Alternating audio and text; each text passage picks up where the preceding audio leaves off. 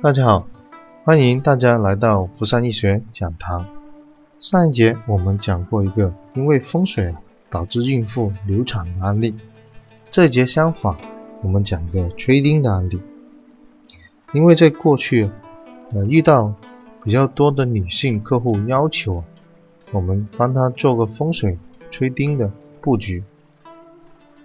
因为可能社会现在发展的比较快速。不单只是食品安全，还有可能是作息或者是亚健康等综合的原因，导致很多女性啊不容易怀孕。特别是一个夫妻，如果是结婚三四年都还没有小孩的话呢，很容易啊对这个婚姻甚至婆媳关系产生影响。曾经在茂名啊遇到个案例。这对夫妇呢是大概有结婚了三年多，然后呢一直没有小孩。他的家婆啊，呃，竟然要求他先生跟他离婚，甚至呢一度想先生在外面嗯再娶一个老婆。因为在中国人的传统里面，这个子嗣的传承呢非常的传统，所以呢，如果一个夫妻没有小孩的话呢，在目前来说。对婚姻是个很大的打击，所以呢，在风水上面有催丁的方法，但是呢，也要根据这个房子的户型立项才能达到这个要求。有的房子呢可以做到催丁，甚至男丁或者女丁都可以，但是它也受这个居住环境影响。有的房子呢，它是没办法达到这个要求的，也就是说只能去更换。嗯，在二零一二年的时候呢，在深圳呢遇到一个案例，也就是说，这对小夫妻呢结婚了大概有两年多，一直就没有怀上小孩。通过上门勘察的，就可以发现啊，原来这个房子是七运的楼，也就是说呢，是零四年之前就盖的房子，刚好啊，这个丁位啊就在那个厨房的灶头上面。也就是说啊，丁财位在灶头上，而这个七运的时候呢，这个七啊是属金的，厨房的话呢，灶头又属火的，也就火克金，把这个金丁星啊给克死了。所以呢，这是一种情况导致不育不孕的，或者不容易催丁的方法之一。然后第二种情况的话呢，如果是家宅里面啊。遇到西晒比较严重的情况下呢，西晒啊可以将家里面的化学装修材料产生一化学作用，通过暴晒的情况下呢产生化学作用，长期没有散热的情况下呢，这些化学作用会对男人的精子产生杀伤作用，所以呢，一般西晒的住房也不容易怀孕，所以呢，这种情况下呢，我们也需要做调整。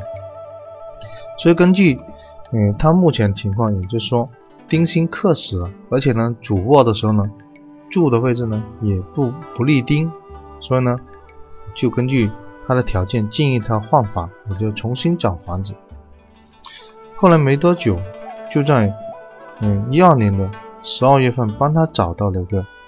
人山丙向的房，也就是说，在八运里面，这个房子啊，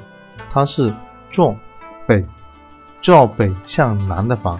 然后呢，大门的话呢，刚好开在南面；阳台的话呢，在大门开在北面，而阳台开在南面。南面的前面呢，又有一栋高楼，而且呢，正南九七三的位置呢，刚好有个九是个丁星，所以前面又有个高楼，把它的丁位催旺。第二个情况就是说。它的大门呢，刚好是个八八四当令的丁财位，也就是这个位置啊，丁星的气场是最强。在东北跟正东都有个房间，也就是说，在大房的话呢，又靠近这个嗯大门。这种情况下，根据这个立项，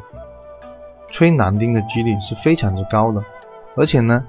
东北这个大房啊，又在个文昌位里面，也就幺六二，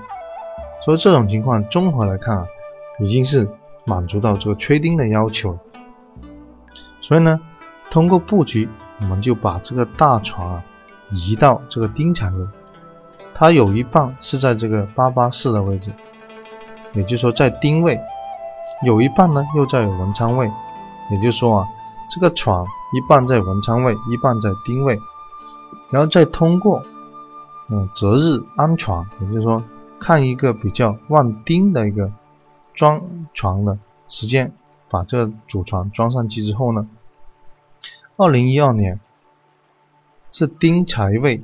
都可以到嗯大床，到二零一三年也就大概在嗯两个多月之后呢，这个流年的飞星啊八百刚好就飞到他的大床，也就是说我们设计的时候呢，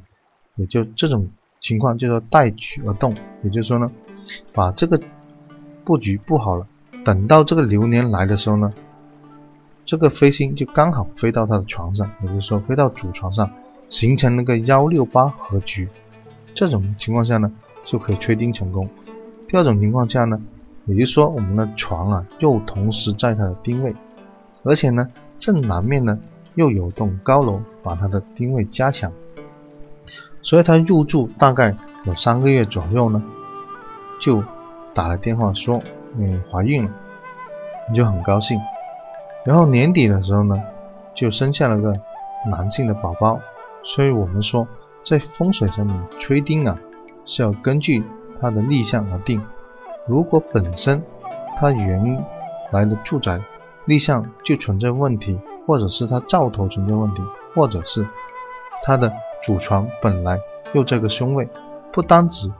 对不容易怀孕，而且呢。怀孕呢，也可能产生流产或者是胎死的这种现象，因为在过去啊，我们遇到比较多，而且风水上面吹丁的话呢，嗯，